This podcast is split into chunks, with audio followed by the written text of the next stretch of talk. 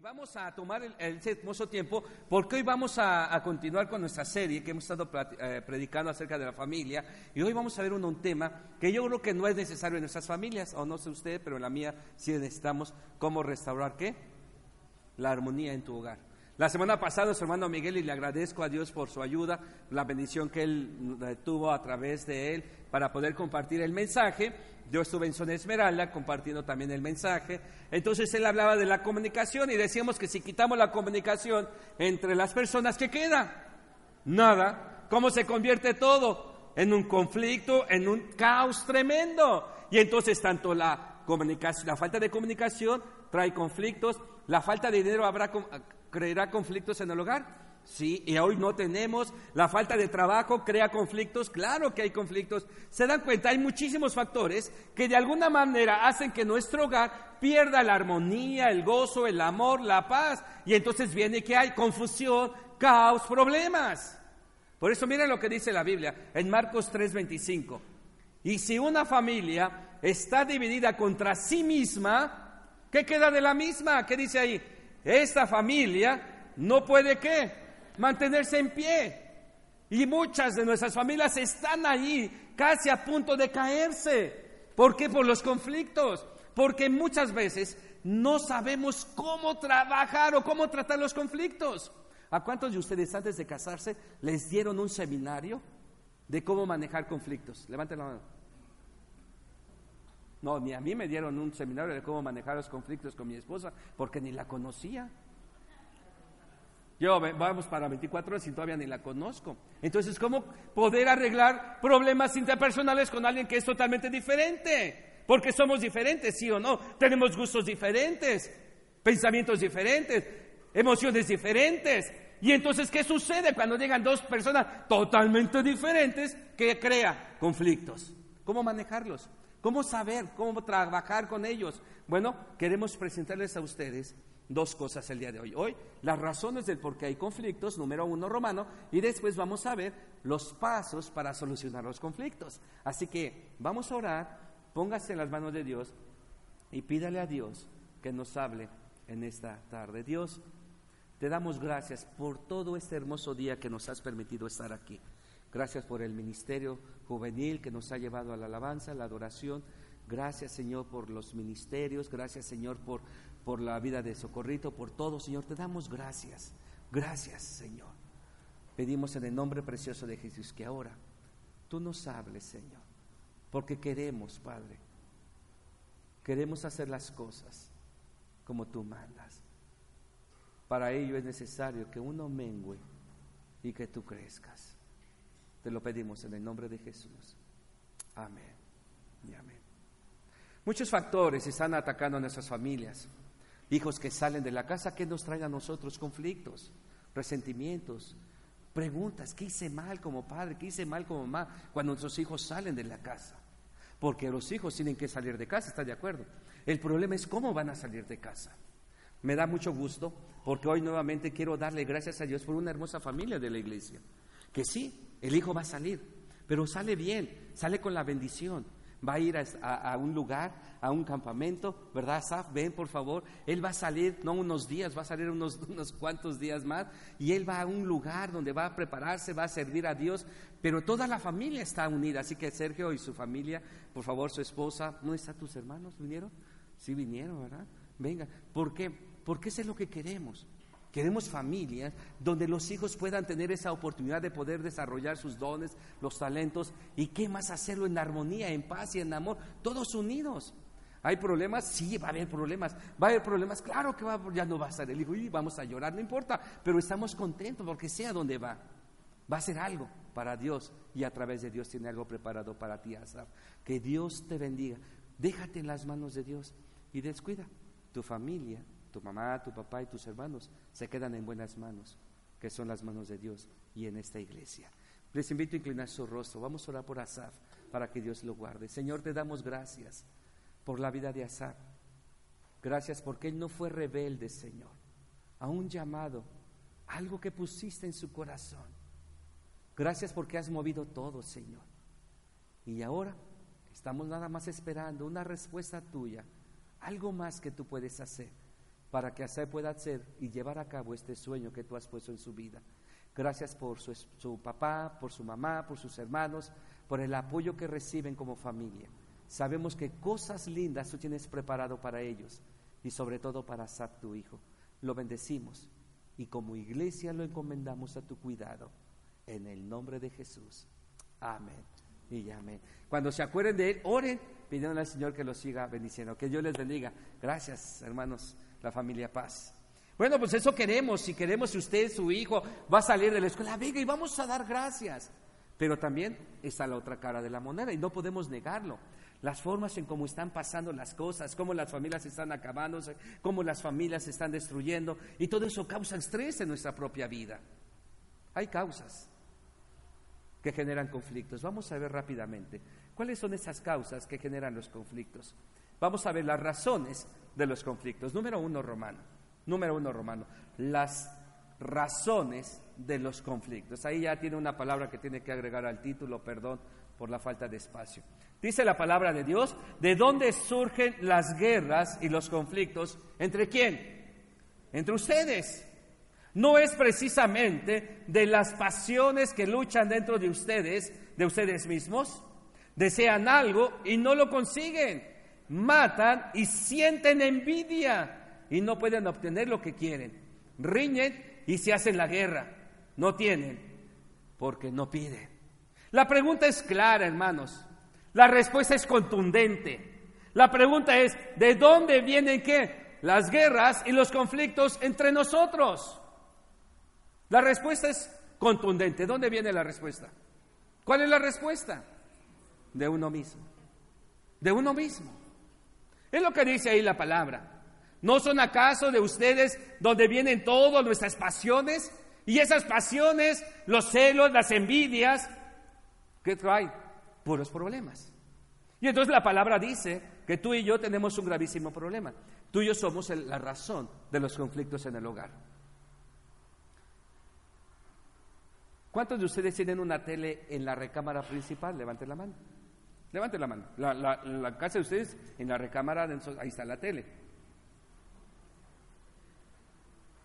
Hay una cosita ahí, aparatito, unos botoncitos. ¿Cómo se llama eso? El control. Cuando llega la esposa en primer lugar a la, a la recámara y es la primera en tomar el control, y llega usted y quiere ver un partido de fútbol o algo que usted quiere, ¿qué pasa? ¿Le cambias? Préstamelo. Esto. ¿Y empieza qué? Y luego ya uno se... Y ya se va y se sale de la recámara y se va abajo a ver la tele, ¿no? Así sucede. Mire, vamos a ver algunas causas. La primera es esa, número uno, el poder y el dominio. Y sabes que la tele simple y sencillamente va a determinar la pregunta, ¿quién manda aquí? El que tenga el control de la tele. ¿eh? Es como, perdón, las llaves del baño en un, en un edificio. El que tenga las llaves del baño tiene que el control. Y siempre queremos tener el control de las cosas. Tenemos que, que deseamos tener el control de todo, de la esposa, del esposo, de los hijos, tener el control en la toma de decisiones, tener el control de todo lo que hay. Y cuando hay esas situaciones, cuando no sabemos manejar realmente lo que Dios nos ha dado, porque Dios no nos dio el poder ni la autoridad, no nos dio el poder ni el dominio, sino nos dio la autoridad. Pero la autoridad es diferente al poder, eso lo vamos a ver después. Dios ha dado una autoridad, no un poder. Pero muchas veces, ¿qué hacemos? Usamos el poder. Es que la Biblia dice que el varón es la cabeza del hogar. Eso. Pero ¿sabes qué me dicen las mujeres? Sí, pastor, pero nosotros somos el cuello. no se dejan. No, ese no es el punto. El punto no es quién tiene el poder. Eh, cuando uno dice yo tengo el poder, yo, yo tengo el dominio, entonces sabes que hay, hay problemas. Vamos a hablar mucho de eso después. Así que tranquilitos, vamos a hablar acerca de la sumisión. Es un problema fuerte, ¿verdad? Luego lo vemos. Ahorita no nos estamos, pero vamos a tomar en cuenta eso. Número dos, segunda causa del conflicto. Número dos, nos vamos a ir rápido. La inseguridad. La inseguridad dentro del hogar. Hay muchas personas, inclusive esposos, esposas, hijos, que se sienten inseguros en la familia. Hay mujercitas que vienen conmigo, pastor, no me siento parte de, me siento inseguro, tengo miedo, miedo de mi esposo, miedo de acá, miedo de acá. Oye, en la torre, cuidado. Entonces se convierte ¿qué? en un, área de conflicto el hogar. ¿Por qué? Porque la misma hogar, el mismo hogar es inseguro para ellos. Por eso, perdón, pero muchas veces, por eso salen los hijos, se quieren ir, en lugar de eso los esposos llegan tan noche, porque no quieren estar en un lugar donde hay conflictos, porque es un lugar que conflictivo y inseguro. Tercer cosa, la diferencia de valores, eso es importantísimo, la diferencia de valores. Pregunto, y pregúntense en la semana al esposo y a la esposa, pregúntense, ¿qué es lo más importante para nosotros en el hogar? ¿Qué es lo más importante para el esposo dentro del hogar? ¿Qué es lo más importante para la esposa dentro del hogar?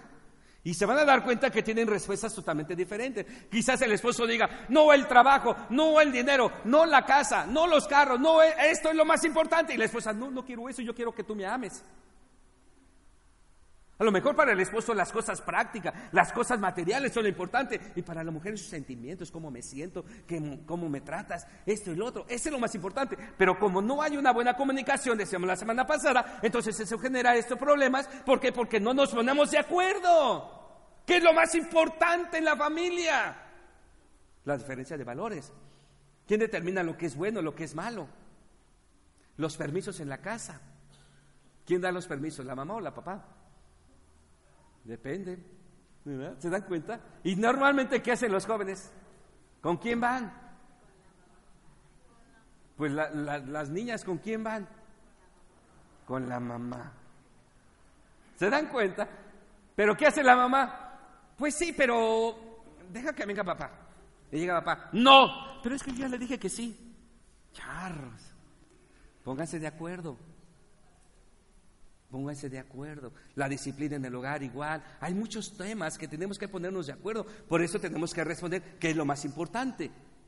Los valores. Pero como somos diferentes, pensamos diferentes, creemos que las cosas son diferentes. Y entonces, ¿quién está en medio? Los hijos están llenos de qué? De confusiones. ¿Qué es bueno? ¿Qué es malo? Lo que sí puedo y lo que no puedo. Y entonces hay nuestros hijos con una interrogación en nuestra cabeza. ¿Y ahora qué hago? Por eso nuestros hijos necesitan que hombres y mujeres dentro del hogar con un sistema de valores unificado. ¿Estás de acuerdo? La diferencia de valores. Número cuatro. Sí. ¿Cuatro? Sí, cuatro. Número cuatro. La competencia. Ah, cómo está hoy en día esto. Ay, ay, ay. Nadie. ¿A quién le gusta perder? Levante la mano. Ah, ya ven. No nos gusta perder. ¿Y entonces qué pasa? Pues sigo creciendo.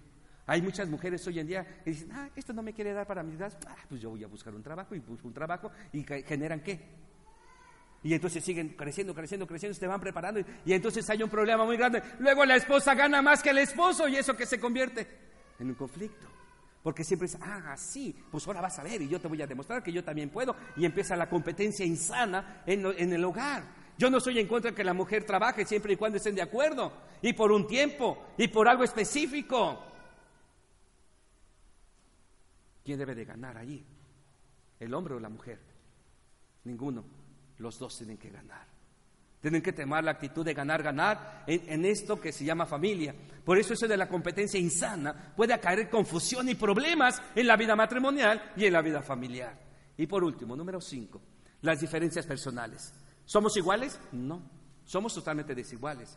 Pero dentro de, dentro de cada uno de nosotros, Dios puso diferencias en el hombre y diferencias en la mujer. Pero ¿sabes para qué las puso? Para que nos ¿qué? se complementaran. Por eso es muy interesante lo que Dios dijo. Dejará el hombre a su padre y a su mujer, a su padre y a su madre, y luego qué dice? Se unirá. Y los dos, ¿qué?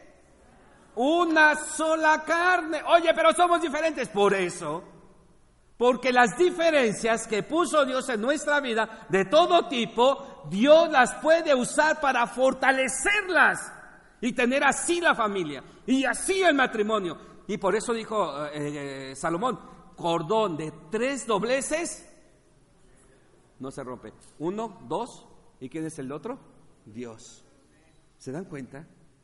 Pero somos diferentes, pero no lo entiendo. ¿Qué tengo que hacer en esa diferencia? Lo que Dios hizo contigo y conmigo.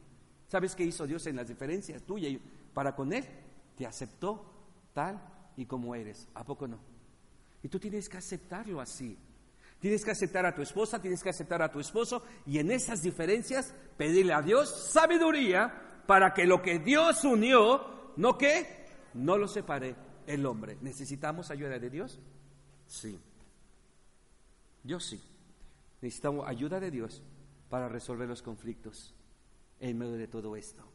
Así que vamos a ver ocho pasos sencillos, prácticos, que nos van a ayudar en la resolución de los conflictos. Número uno, en primer lugar, si eres hijo de Dios, número uno, compórtate como un cristiano auténtico. Compórtate como lo que eres. Decía el apóstol Pablo que debemos andar de acuerdo al llamamiento que fuimos llamados. Dios te reconcilió con Él a través de Jesús.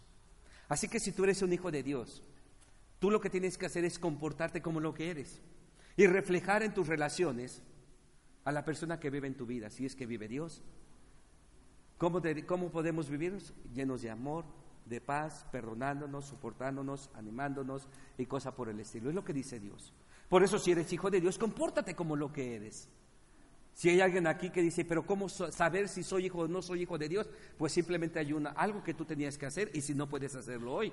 Algo que yo hice hace 30 años, simplemente invité a Jesús a morar en mi corazón y se acabó.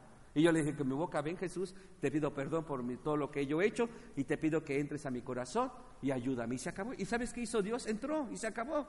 Eso me hizo Dios, me hizo ser llamado hijo de Dios, claro, porque dice la Biblia en Juan 1.14 que a los suyos vino y a los suyos no lo recibieron, pero más a los que lo recibieron, ¿qué les dio?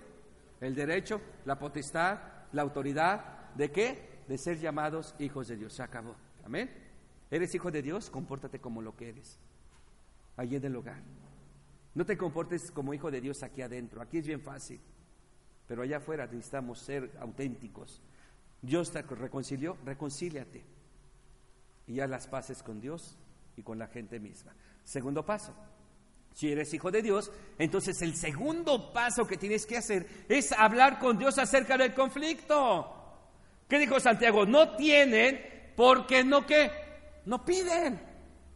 Entonces, si hay un conflicto, pídele a Dios. ¿Sabes cuál es el problema que, que he visto a lo largo de esos 24 años casi ya de vida ministerial?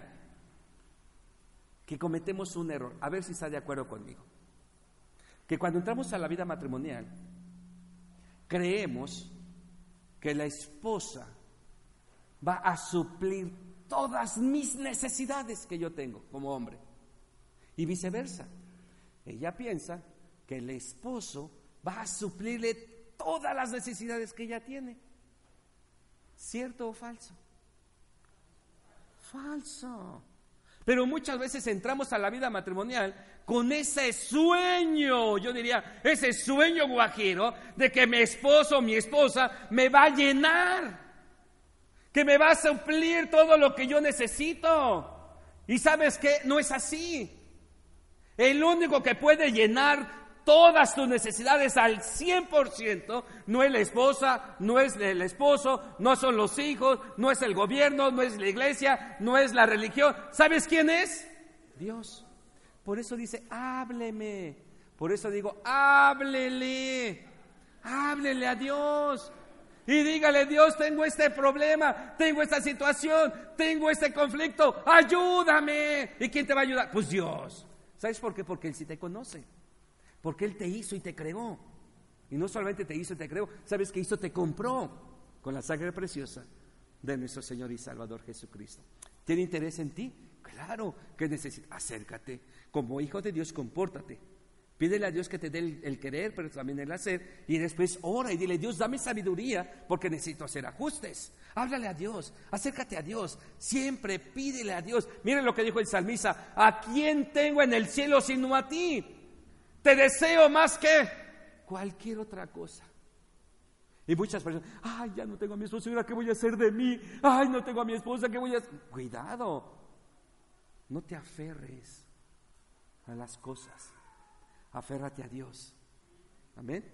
Háblale a Dios. Tercer paso para solucionar los problemas. Tercero, analiza el problema.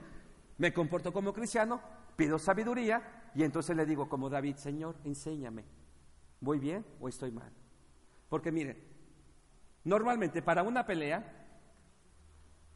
¿cuántos se necesitan para tener un pleito? Dos. Ahora, dentro de los dos, ¿quién es el culpable de todas mis desdichas? ¿Quién sería? El contrario, exacto. Si es la esposa, ¿qué diría? Y si es el esposo, ¿qué diría? Y si son los hijos, ¿qué diría? Y si es toda la familia, ¿qué diría? Ah, la mamá. Me salvé, me dice el, pastor, ¿no? Mire, el problema es ese. Del, del conflicto, analicemos. ¿Quién tiene el mayor porcentaje. Uno dice, 50 y 50 pasó. No, no hay 50-50. Hay 100 completos. Dentro del conflicto, tú eres el 100% culpable y tú eres 100% qué? Culpable. ¿Qué significa? Analiza. Por eso David, ¿se acuerdan? Salmo 51. Mi pecado, mi pecado, mi pecado. Te confesé, yo cometí, yo hice esto. ¿Qué hizo? se tomó que el 100, analizó el problema. ¿El problema cuál era? ¿La mujer que salió a bañarse? No, el calor que hacía. No, el problema era su corazón. Por eso él dijo, mi pecado siempre está que presente allí adelante. Él analizó realmente cuál era el problema. No le echó la culpa a nadie. Por eso, ¿qué hizo? Se comportó como lo que es, va con Dios, analiza el problema. Y Señor, ya sé cuál es el problema. El problema soy yo. Entonces, ¿qué sucede? Pedimos a Dios que corrección. Y entonces Dios nos invita a salir adelante. Dios nos da las herramientas para continuar adelante. Y en número cuatro, ¿qué voy a hacer? Ya analicé, ya sé cuál es el problema. Número cuatro, ¿qué hago? Programo una reunión o una conversación de paz. Con Z, ¿eh? Con Z, paz. Miren qué dice la Biblia. Por lo tanto, si estás presentando tu ofrenda en el altar y ahí recuerdas que dice que tu hermano tiene algo contra quién, contra ti. ¿Qué debes de hacer? Deja tu ofrenda allí delante del altar, no te la lleves. pastor, no la di porque tengo bronca. No y luego se le olvida traerla, ¿no? No, ¿qué dice ahí? Presente, deje su ofrenda en el altar y luego ¿qué dice? Ve primero y ¿qué más? Reconcíliate con tu hermano y luego vuelve y ahí está. ¿Se dan cuenta? ¿Qué nos pide Dios? Reconciliación. Entonces, soy un hijo de Dios, hablo con Dios, analizo el problema y digo, ya sé, ¿qué voy a hacer? Una conversación de paz. Ahora, ¿cómo tener un, un, una conversación de paz. Recomendaciones muy prácticas. Miren, ¿sabe cuál es el problema? Bueno, pongan primero ahí. Lo primero que tenemos que hacer para esta conversación de paz es elige el tiempo correcto. Elige el tiempo correcto. Normalmente, ¿sabes qué error cometemos? Cuando estamos ya enojados y estamos ya casi ahí, este el otro, ¿sabes qué hacemos? Empezamos y ahora vamos a terminar esta discusión y no te me vas a ir. Oye, ven acá, no me dejes con la boca aquí abierta, no me dejes con la mano, ¿sí o no? ¿Por qué? Porque la otra persona ya se quiere ir. Y tú dices, no, ahora aquí lo solucionamos. Es más, voy a llamar al pastor y que venga. No, no me llamen, por favor. No me llamen. Sabes, no es el momento para arreglar problemas, porque los dos están calientitos, dicen por ahí. Estamos enojados, ¿sí o no? Y luego enojados decimos barbaridad en media, que después vienen las, perdón, que no, que no. Pues primero piensa. Entonces, ¿qué hago? ¿Tomo qué? Tiempo. Desde nuestros primeros años yo tenía esa costumbre. Y ahora y no te no, y ven acá y te sientas aquí y ahora me escuchas. Y la pobre, ¿sabes qué? Sí estaba ahí. Ahí estaba. Aquí está. Y yo, no, no. Yo creo que nada más me oía y, ya. Ya me voy. No, cabe. Y es que no era el momento. Entonces ya aprendí. Me paso, digo, ¿sabes qué? Me doy mi espacio, me voy a mi cuarto. Ya, Señor, otra vez yo la regué. Sí, siempre. Ya voy, pido perdón a Dios y voy con ella y le digo, ¿sabes qué? Es un buen momento, perdóname y arreglamos la situación. Tiempo para que se bajen qué. ¿Sabes qué tenemos que aprender? La respiración espiritual. Espíritu Santo, ven conmigo. Fuera yo. Espíritu Santo, toma el control de mi vida. Fuera yo. Espíritu Santo, por favor, manifiesta tu, la manifestación tuya que es el amor, el gozo, la paz, la paciencia, el dominio propio, la templanza, la mansedumbre, la fe. Entonces, ¿qué sucede? Alguien dijo, cuando estés haciendo eso, respira profundamente, da tus exhalaciones y cuenta hasta el número 10. ¿Qué estás haciendo? Te estás relajando. Y cuando cuentes, Cuenta en español, no cuentes en inglés. Y mucho menos llegues al 10.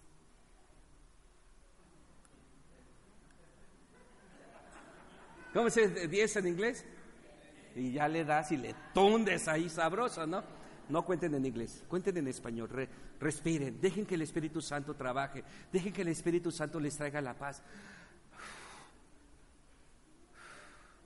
Y Dios les va a dar lo que necesitan. Segunda cosa, rápido. Elige un lugar correcto. Elige el lugar correcto. ¿Sabes qué lugar tiene que ser el correcto? Un lugar neutral. Neutral.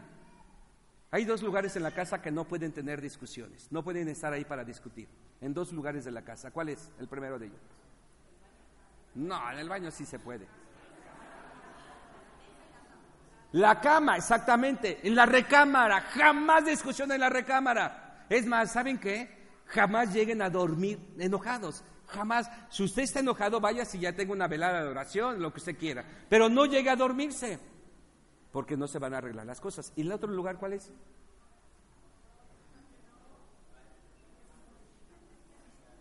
La cocina. Sartenazo, hermano. Huya de la cocina. Nunca tenga eso. Sea un lugar que aparte neutral. Ahora, debe de ser un lugar, déjenme decirles esto con todo mi cariño, un lugar donde no estén los hijos, por favor. Los hijos no pueden ver la discusión que ustedes tienen. Porque van a... Ustedes dicen, ah, no, no nos escucha, ah, no nos da cuenta. No, sí se da cuenta. Por eso hay muchos niños hoy en día, pequeños, niños de 5 y 6 años, depresivos por todo lo que están viendo y escuchando en su hogar. Esa es la realidad. Todo lo que ellos ven en el hogar, ellos lo están tomando como sí. Por eso nunca hagan eso.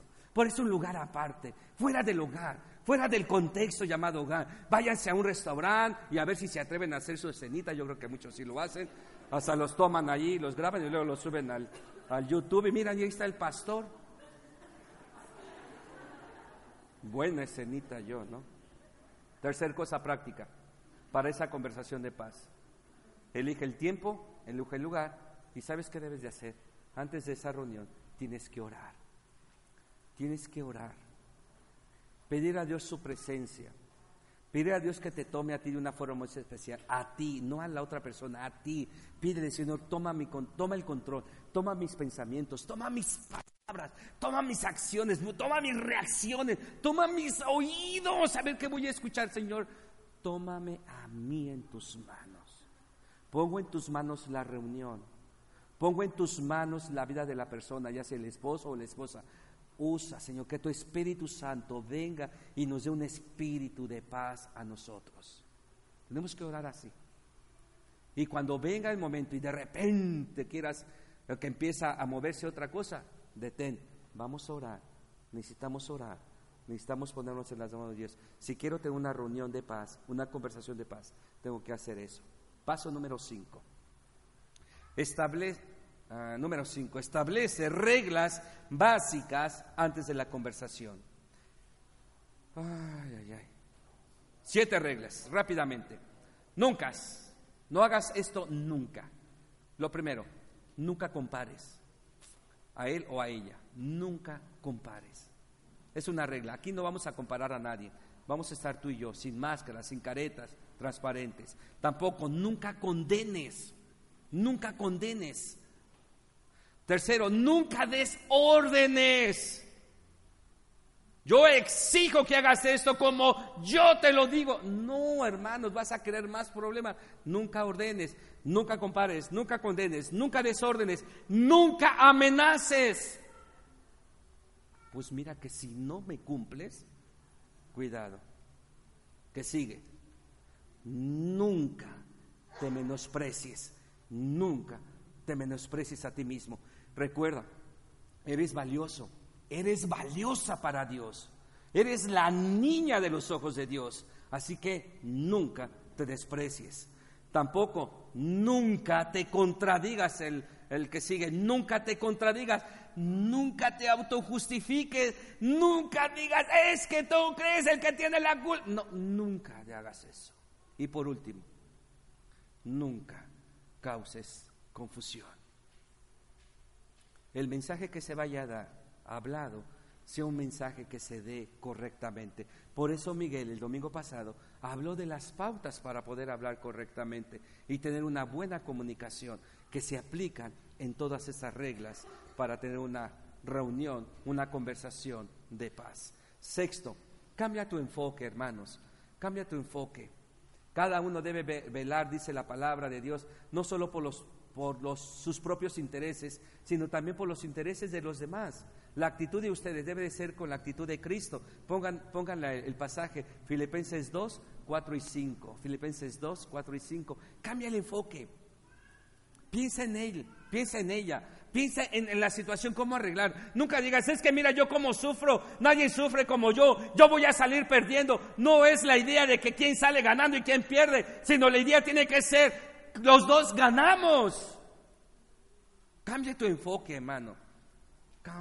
Cambia el enfoque. Y número siete, pide asesoramiento. A lo mejor dices, pastor, eso está bien complicado, ya no hay salvación. Pide asesoramiento. Por eso existe la iglesia, por eso existe dentro de la iglesia el centro de cuidado a la familia, por eso la conferencia y el taller, por eso todos los recursos de la iglesia, hermanos, porque necesitamos, necesitamos pedir ayuda. A lo mejor tú ya estás acabando, pero tú y yo tenés que hacer algo más. Muchos de nosotros hemos cometido un error, déjame decirte con todo mi cariño, yo lo he hecho igual.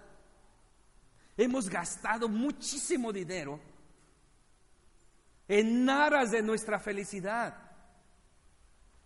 Y a lo mejor lo has logrado y qué bueno, pero a lo mejor y no. Porque hemos gastado en otras cosas superfluas. No hemos invertido el dinero correctamente en las cosas importantes y valiosas dentro del hogar. Por eso yo te pregunto, con todo mi cariño y todo mi amor, ¿cuánto estás dispuesto a invertir para que tu hogar sea un hogar que llene la armonía de Dios quiere para él? Preguntan, pastores que cobran allá en el centro, sí, pero ¿cuánto estarás dispuesto a invertir? Es que van a cobrar en, en el... Sí, ¿cuánto estás dispuesto a invertir? ¿Cuánto es mucho que tú puedas invertir para que puedas tener un matrimonio como Dios quiere, lleno de, de amor, de paz, de armonía. ¿Cuánto es mucho?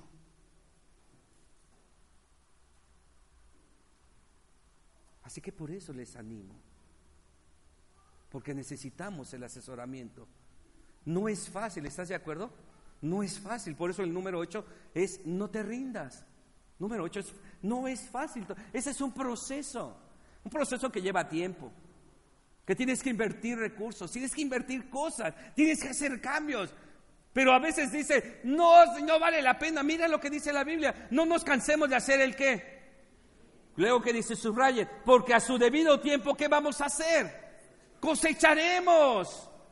Siempre y cuando, dice la Biblia, no te des por qué por vencido. Y muchos dicen, pastor, ya lo intenté y no surtió efecto. Pastor, ya hice esto y no sirvió de nada. ¿Sabes qué? Muchos dicen, pastor, yo sí quiero, pero él no quiere o ella no quiere. ¿Qué hago? ¿Sabes qué te digo? Ven tú.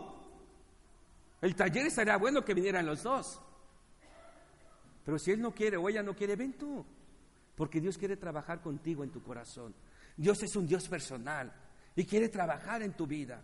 Quiere trabajar allí en tu vida. Que tú puedas ser un catalizador que haga la diferencia en ese hogar. Y puede Dios empezar contigo. Nunca esperes que la otra persona va a dar el primer lugar. Tú puedes dar el primer lugar, el primer paso. Yo no sé en qué etapa estás de estas tres etapas de, en las etapas del conflicto. No sé en qué etapa estás. Por ejemplo, dice allí la etapa antes o anterior del conflicto, que es la etapa de donde estás identificando el conflicto. A lo mejor estás ahorita, ¿sabes qué, pastor? Estoy identificando esa situación en mi vida matrimonial o en mi propia vida. Estamos en esa parte. Todavía no surge el conflicto. Estamos allí. Nunca es tarde. A lo mejor estás ya en, la etapa de dentro del conflicto, en la reacción del conflicto ya estamos aquí, ¿sabes que Ya aquí se rompió una taza y cada quien para su casa, ya no hay solución. No, si hay. Porque en Dios tenemos oportunidades, amén. Yo creo en un Dios de las oportunidades. Si tú estás ya en medio de conflicto, Dios puede hacer cosas preciosas en tu vida. O quizás digas, pastor, ya pasé por eso. Ya solucionamos. Bueno, ¿sabes qué? Tú puedes ser un canal de bendición a otro. Porque sí hay, hay problemas, pero hay una solución, hay una respuesta. Y la respuesta se llama Dios. ¿Sabes cuál es mi ruego como pastor ahora de ustedes? Que usted y yo nos podamos comprometer para poder construir familias fuertes. Ese es mi compromiso delante de Dios, ante ustedes. Estoy aquí no me las sé de todas, todas. Pero sé que hay un Dios que nos puede usar. Yo le dije hace muchos años a Dios, cuando leí un versículo de la Biblia donde un hombre mató a muchísimos hombres con una quijada de burro. Y yo le dije a Dios, si tú hiciste eso con una quijada de burro, ¿qué puedes hacer con el burro completo? Y aquí estoy. Y Dios puede hacer cosas, aún a pesar de mí, para edificar, construir tu matrimonio y tu familia. Yo lo creo, yo me comprometo delante de Dios. Si usted tiene problemas, aquí estoy yo. Y juntos buscamos la dirección de Dios, el apoyo de la iglesia, el apoyo del centro y de tantos recursos que tenemos y que Dios nos ha dado. Amén. Póngase de pie y vamos a orar. Y vamos a terminar. Y perdón por el tiempo, perdón nuevamente, pero creo que era necesario todo esto. Vamos a orar a nuestro Dios y con esta oración estamos despedidos.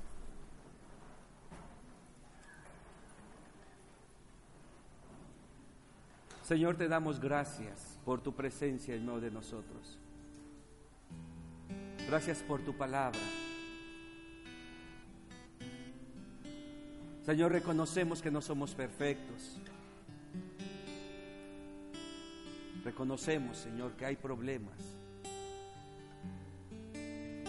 Pero también, Señor, nuestra alma, nuestra mente se fortalece porque podemos confiar que en ti podemos salir adelante.